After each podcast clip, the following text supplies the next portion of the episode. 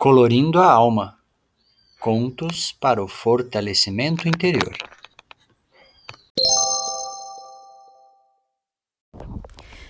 O Inventário das Malas, de Cecília Meirelles. De um dia para o outro, apareceram as malas na pequena área cimentada. Como eram peludas, com fechos e pregos dourados sobre as tiras de couro, davam a impressão de uns cavalinhos ajaezados que ali descansassem encostados uns nos outros. Até a hora de abri-las, as pessoas andavam por perto com respeito e curiosidade, mirando-as em silêncio tristemente. Umas eram só de livros, tão bem ajustados na arrumação que não se sabia como poderiam ser deslocados. Mas também não era oportuno começar por aí, pois os livros deviam passar diretamente para as estantes, o que pouparia tempo e trabalho.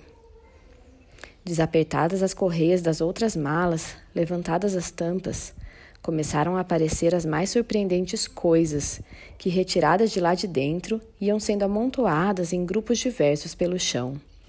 Havia capa de viagem, de um tafetá furta-cor que sussurrava suavemente ao ser desdobrado.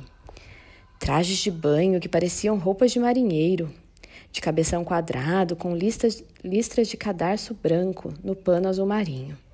Fantasias de dominó. Oh, como isso nos impressionou! Camisolões de seda com umas rendas finíssimas que as pessoas entendidas consideravam com atenção. Havia vestidos complicados com blusas internas, mangas duplas, golas altas. Eram cor de cana, cor de pulga, assim diziam em redor. Mas o que mais entristecia os circunstantes eram os lençóis, com lavores de crivo e as fronhas com monogramas, coisas que jamais tinham sido usadas, e o desperdício de amor dos cetins bordados de flores, tão altas e vívidas que pareciam natural, de um enxoval muito mais longo que o casamento. Viam-se as mãos da jovem morta passar ainda sobre os bastidores com suas finas agulhas e seus longos fios sedosos. Eram assim as malas.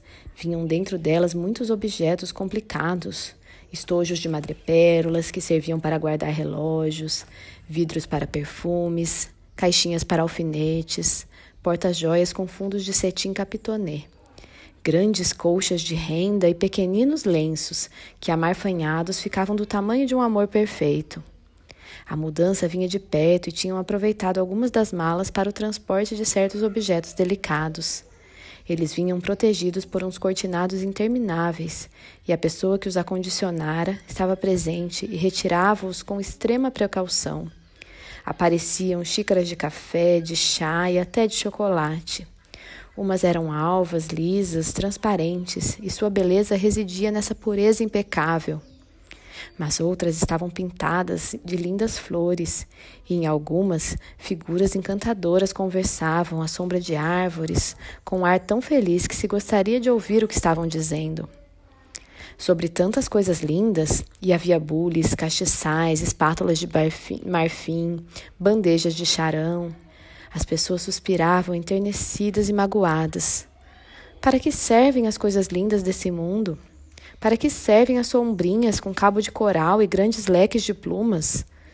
Para que servem os relógios de cintura com suas longas correntes e as pulseiras de fio de ouro trançado? Estavam esperando por umas barricas de onde devia vir a louça, que, segundo comentavam, era muito e muito pesada.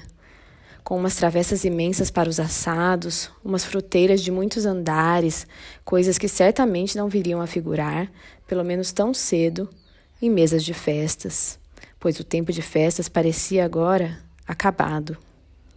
Foi quando apareceu entre as malas uma caixa com muitos frasquinhos intactos, tendo por cima das rolhas como um chapeuzinho de papel plissado. Eram lindos de ver e tinham nomes que nem todos liam com facilidade.